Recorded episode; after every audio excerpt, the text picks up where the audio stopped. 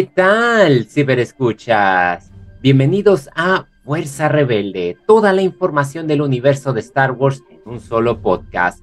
Nos presentamos desde Tijuana, México, Adrián Andrade y mi compañero. Hola, ¿qué tal amigos y amigas? Desde Santiago de Chile les saluda Cristóbal Castillo Pefor de la página Holocron News. En esta ocasión nos llega el capítulo 21 de la tercera temporada de Mandalorian, titulado El Pirata, The Pirate. Creo que fue muy evidente que ya todas las historias que hemos visto en los capítulos anteriores como que están llegando a su punto de encuentro. Vamos viendo hacia dónde gira la dirección a lo mejor algo que a mí me podría sorprender un poco es el foco de atención se ha desviado bastante de Dindy Yari. No sé si tú te has dado cuenta de ello, que se ha ido más al fondo.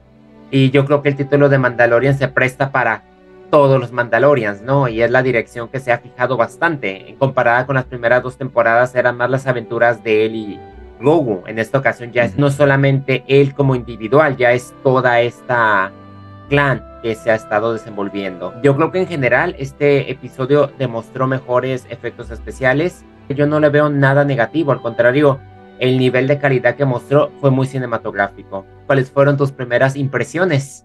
Estaba pensando en lo que, lo que estabas diciendo respecto de que sí, yo también coincido en que Din y Grogu han tenido un papel un poquito más secundario en algunas tramas quizás Grogu en el episodio pasado tuvo, estuvo como más enfocado en él, pero los episodios anteriores hemos tenido a Bo-Katan, eh, tenemos a estos piratas, tenemos al director Perching, tenemos a este piloto de la Nueva República, entonces, claro, en algún momento sabíamos que esto iba a pasar porque a medida que avanzaban las primeras dos temporadas se iban sumando algunas tramas nuevas que, si bien estaban en el fondo, en algún momento tenían que explotar de cierta manera en cuanto a lo que tú dijiste, me acuerdo que hace bastante tiempo, no me acuerdo en qué medio estadounidense, eh, pero de estos medios famosos, o sea, de Hollywood Reporter puede ser, eh, señalaron que quizás en algún momento la serie de Mandalorian, que iba a continuar con más temporadas, podría incluso cambiar de nombre.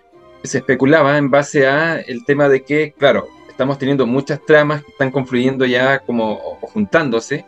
Creo que este episodio se juntaron varias historias y en ese sentido, eh, claramente Din Djarin y Grogu quizás no iban a ser los totales protagonistas de la serie. Eso fue un rumor que salió hace mucho tiempo, yo creo que muchos nos olvidamos de él, pero, pero me llama la atención porque, como tú dices, se ha prestado también atención a otros personajes, a otras historias que a mí no me incomoda. Todos sabemos que eh, The Mandalorian va a dar origen, bueno, ya se estrenó, por ejemplo, el libro, el libro Boba que es una especie de spin-off de, de Mandalorian, se viene Skeleton Crew, se viene la serie de Ahsoka. Teníamos lo que era um, Rangers of the New Republic, que por lo que se informó en su momento no siguió en desarrollo activo, pero a mí no me cabe duda de que quizás algunas tramas de esa serie se van a ir incorporando en The Mandalorian, creo que ha sido así. Es claro que esta historia centrada en Din y Grogu iba a empezar a también variar hacia otros personajes y otras historias y elementos, así que estoy de acuerdo contigo, creo que se le ha prestado atención a otros personajes, lo que no es necesariamente malo. Y en términos generales, mi episodio me gustó harto. Eh, un episodio de 41 minutos que se pasa volando, porque tenemos mucha acción, tenemos muchas secuencias muy interesantes. Visitamos no solamente este planeta donde estaban los mandalorianos, sino volvemos a Nevarro, volvemos a Kurusan. Entonces, creo que es un episodio en que pasaron muchas cosas Ahí hay varias cosas que analizar, pero en términos generales me gustó, me gustó mucho. Algo que sigo decepcionándome es el papel de la nueva república. Previamente vimos cómo fue, cómo era la vida, tanto para los nuevos personas que fueron como perdonadas, ¿no? En el nuevo sistema. Vemos cómo la nueva república se rehúsa a tocar todo lo que es el imperio, cuando había cosas que no eran realmente del todo tan mal en cuestiones de seguridad nos damos cuenta que pese a que habrán ganado la guerra, están perdiendo la paz. Y es terrible ver cómo se han vuelto burocráticos a toda la extensión de la palabra, donde un piloto, que en este caso es Carson Teva, tiene que actuar por sí solo. A lo mejor no debería, pero tengo que compararlo un poco con el gobierno que tengo aquí en México, en especialmente mi ciudad La administración así es, donde no, no, no, no, es culpa del pasado, no, tocamos el pasado, ¿no? O si quieres una petición, ahí se va a quedar en pausa, no, no nos metemos, ay, sonrían todos, todo está perfecto. Dices algo malo, estás exagerando. Es muy interesante ver cómo lo disfrazan, de que ya no quieren lidiar con nada, se les está diciendo que se avecina una amenaza que todo parece indicar que es la primera orden, inclusive suena la canción de Resistance en un momento. Sí me enoja, sí me decepciona y sí me entristece ver el papel de la nueva república, a ver si en los futuros capítulos vemos más como a Mod Mod aquí presente para ver algo bueno por lo menos, porque hasta ahorita no me ha gustado lo que he visto, que es un sistema que realmente está frágil y no sabe avanzar en ese aspecto me gustó que hayan variado, digamos, la entrada con eh, Korean Shard. Uno sabía que tarde o temprano los piratas iban a llegar, ¿no? Y me gustó cómo se desenvolvió Cliff Carga. La nave por encima de ellos, destruyéndolos por completo, fue terrible. A mí, no sé, o sea, todo lo que tardó en construirlo y en pocas horas hacen un desastre. Pero me gusta cómo digamos, carga, se pone en contacto con Carson Teva, quien se encuentra en la base Adelphi, y tenemos un cameo bastante interesante. Por el propio Steven Broom, pues interpreta a Seb Aurelius y debo de confesar que qué bien se miraba, no sé si fue mm, maquillaje, fue mezclado tipo como Bad Bane, ese tipo de efectos que mezclan realidad con computadora, pero se miraba tan orgánico y fue tan emocionante verlo. Yo creo que es un claro indicio de que Ahsoka está justamente a la esquina de estrenarse y por ahí va. Es como dices, ya hay varios personajes que empiezan, pero me gustó mucho el recorrido que hace Teva, ¿no? Va a Coruscant, se enfrenta con el Capitán Turul, vemos que Elias Kane está haciendo de las suyas, está haciendo cizaña. Ya siguen los rumores de Moff Gideon, que ya al final del capítulo pues nos damos cuenta de algo, pero ya yo creo que lo vamos a dejar un poco al final para hablar al respecto de eso. Y me gustó cómo localiza Dindy Jarin a través de R5 y Dindy Jarin dice, por culpa de este droid tenemos que reubicar toda la flota. Me dio bastante, me dio mucha risa. Entonces, en este primer broken narrativo fue entretenido, divertido, fue como que la mezcla de lo que estamos acostumbrados de ver en Mandalorian. También concuerdo con que fue un episodio bastante entretenido. Eh, como dije, son 41 minutos que se pasan volando. Creo que el montaje estuvo bastante bien. Estuvimos ahí mezclando, conjugando varias historias que hicieron que fuera un episodio muy dinámico. Eh, parte con esta invasión que, como tú dices, en algún minuto el tema de los piratas se tenía que, resolver o, ellos volver a aparecer. Sabemos que esto quedó inconcluso en el episodio 1 de la temporada y eh, claramente la, la, sed de venganza ahí de, de Gorian Char iba a estar presente en algún momento de la temporada.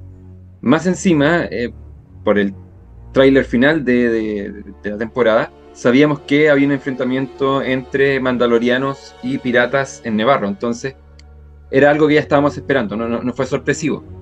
Pero lo bueno es que, a pesar de no ser una sorpresa, fue una trama muy entretenida, con mucha acción, eh, que nos recuerda o nos hace recordar, no sé, el retorno del Jedi, por ejemplo, cuando están ahí luchando en la barcaza de Java de Hat, esa, esa cuestión tan de Star Wars, de aventura, de enfrentamientos, de batallas, así que en ese sentido eh, nada que decir.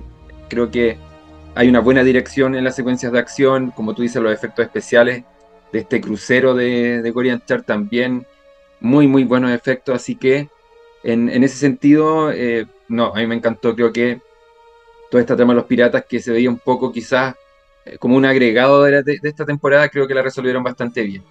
Y lo de Carlson Teva, creo que ahí está lo más interesante del episodio, o sea, tenemos una parte muy entretenida, y otra parte muy interesante que es el tema de la Nueva República.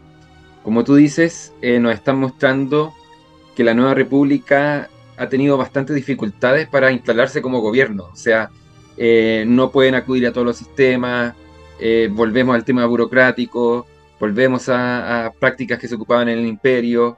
O sea, el tema del doctor Pershing, yo creo que nadie quedó indiferente con esa tortura mental que le estaban haciendo en el final del episodio y que se potenció con lo que hizo esta oficial de comunicaciones de Moff Gideon.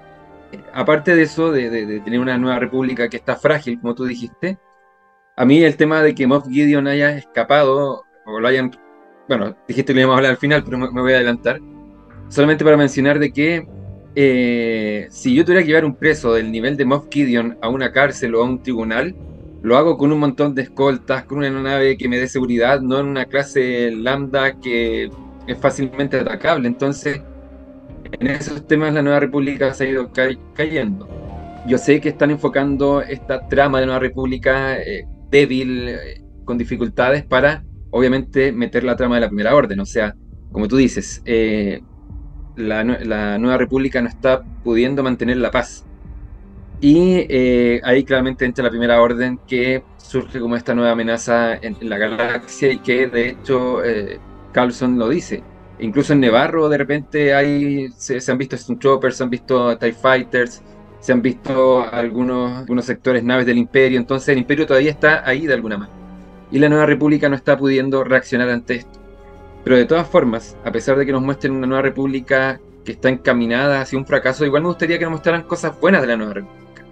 Porque ahí también se va a potenciar todo lo que pasó en la trilogía original. O sea, la trilogía original estaba el idealismo de derrocar un imperio para lograr la libertad.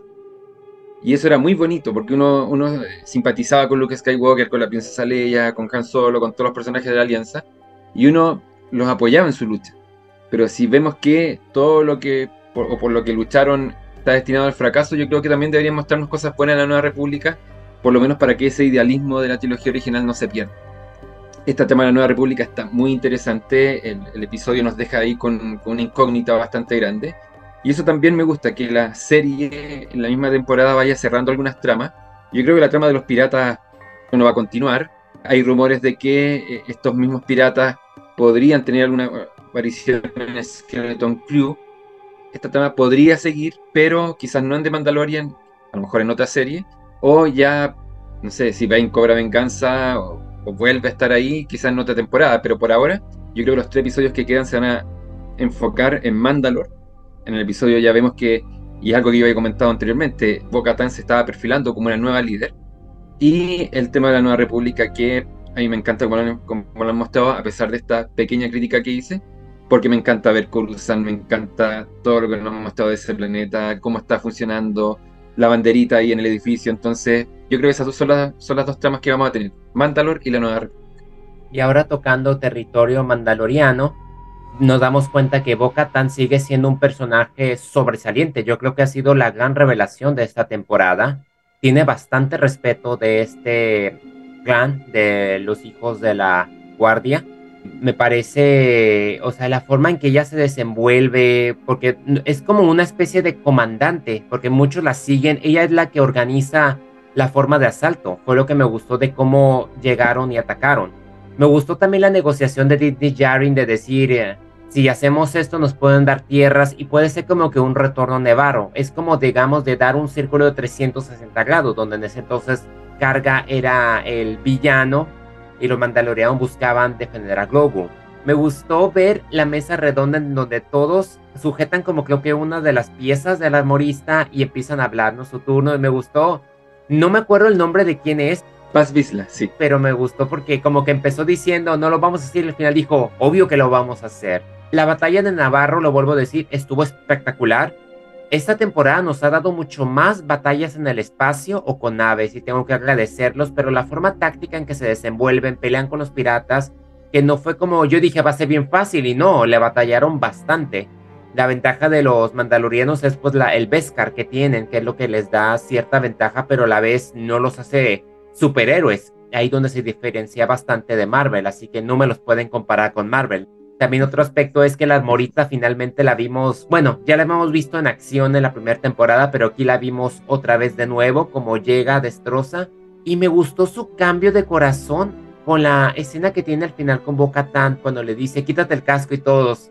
Hasta yo me sentí así como que, ay, pero tiene mucho sentido cuando dice, tú estás en dos mundos, o sea, tiene bastante sentido empieza a creer lo del mitosaurio y se da cuenta que viene la siguiente era, que es la de reclamar Mandalor. Ver este tipo de diálogo me motivó bastante y tengo unas ganas de volver a ver Clone Wars, todo lo con respecto a Mandalor y también Rebels con respecto a Sabine, porque te das cuenta de la evolución que ha tenido a través de esta serie, de cómo John Favreau se enamoró de esta cultura y la ha sabido llevar a cabo de una manera que los Mandalor podría ser la gran diferencia hacia lo que los eventos que nos dirigimos del despertar de la fuerza. De acuerdo a la última escena donde vemos que Carson Teva sigue de necio investigando y descubre que hay Beskar en la nave donde íbamos Gideon, aquí te despierta dos teorías. Uno, o Moff Gideon está usando a los Mandalorians para hacer una guerra civil entre Nueva República y Mandalorians, o Moff Gideon a la vez protegía a Nevarro, por eso me imagino que el vínculo con los piratas y por eso que Elias Kane no quería que se metieran, o Moff Gideon, como tuvo la sable, tiene a un grupo renegado de Mandalorians y va a haber batalla entre Mandalorianos. Todo yo quiero creer que es parte de, y yo voy a apostarle de nuevo, es que yo creo que Truan tiene que ver aquí bastante, que yo creo que hacia allá vamos, o otro señor criminal yo, imperial, yo quiero creer que por ahí vamos. Esas serían mis dos teorías. O van a poner Nueva República contra Mandalor, o van a poner guerra civil entre los mandalorianos, los que se renegaron, porque no nos olvidemos que hubo varios que siguieron a Darth Maul cuando tuvo la sable.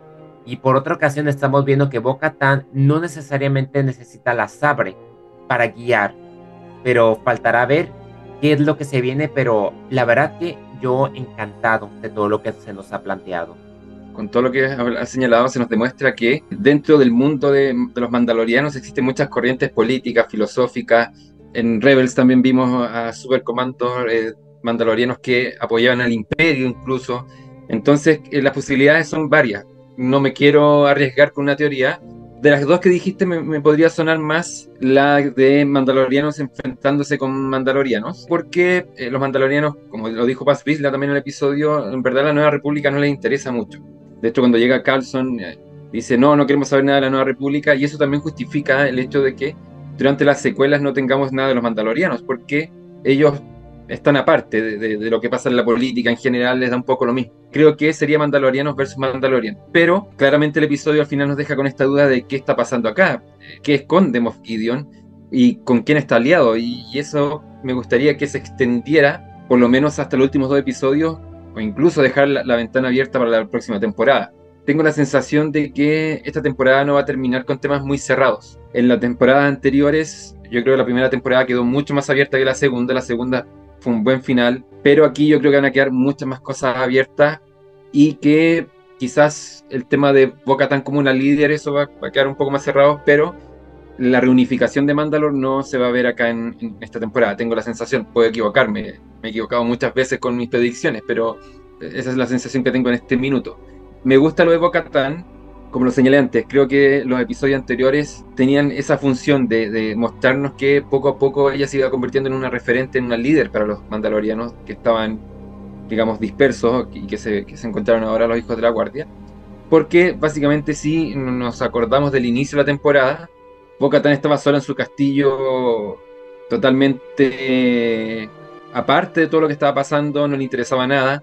Y ahí poco a poco, gracias también a esta este encuentro que tiene con Din Djarin empezó ya a ganar impulso, podríamos decirlo. Eh, porque si no, si no se hubiera encontrado con Din Djarin, todavía estaría ahí encerrada, sin hacer nada, viendo cómo el tiempo pasa y los mandalorianos siguen tan separados como siempre. Y algo que también ella mencionó en el episodio 2 de la temporada, que también es muy interesante y yo creo que también se podría tocar en base a esto de que, que mandalorianos están apoyando quizás a Gideon, si es que es así, eh, cuáles no, qué, piensan algunos mandalorianos del tema de, sacarse el casco, bueno, todo el tema que mencioné recién de la corriente filosófica, política, etcétera. Es interesante lo que ella dice respecto de que llevamos tanto tiempo peleando que ya se nos olvidó por qué peleamos. Y esa misión de reunificar al pueblo de Mandalor, o lo que queda, va a ser tremendamente difícil. Y espero que lo enfoquen así.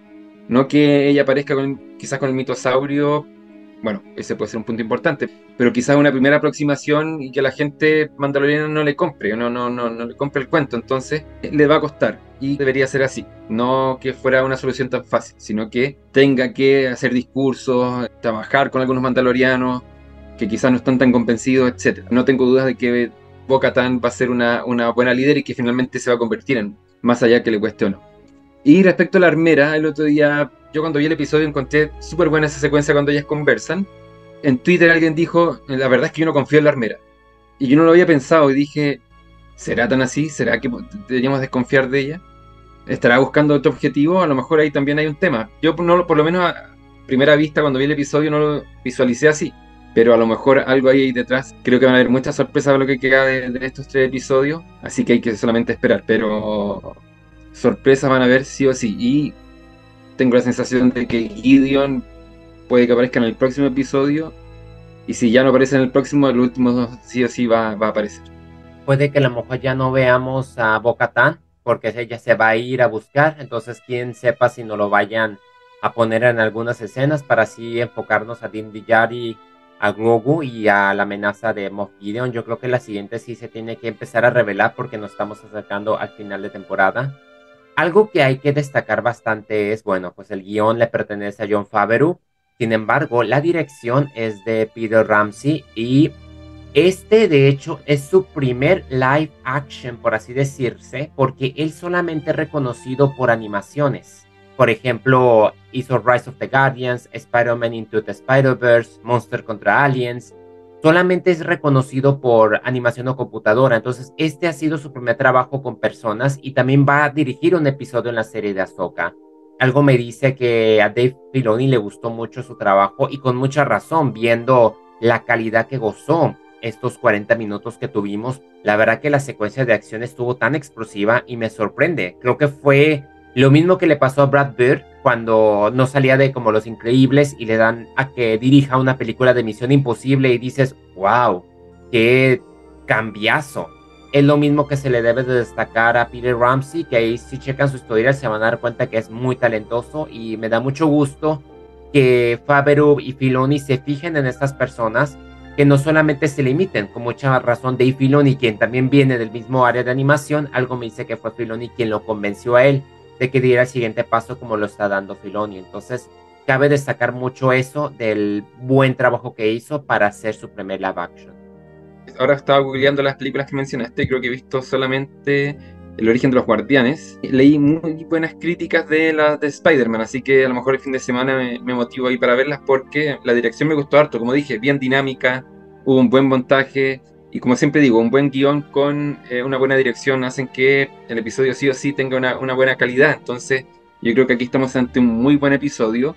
Tenemos que prepararnos porque el próximo episodio lo dirige Chris Dallas Howard. Entonces ahí también tenemos calidad segura. Creo que el final de temporada va a estar todo lo alto. La serie, eh, yo he estado leyendo algunas páginas, ha recibido algunas críticas, que no es la mejor temporada de las tres, que de hecho mucha gente dice que es la más bajita yo creo que viéndola como un todo después, eh, si los episodios que continúan, que quedan, son como este que tuvimos, vamos a tener una excelente temporada, así que hay que tener paciencia. De los trailers, estuve también el otro día revisando, quedan tres, tres secuencias que todavía no salen. Una que es cuando Din Djarin visita esta cantina de droides. No sé si te acuerdas que, hay una secuencia así en los, en los avances. No sé cuál será el contexto, yo había pensado un poco en IG-11, puede que vaya por ahí el tema.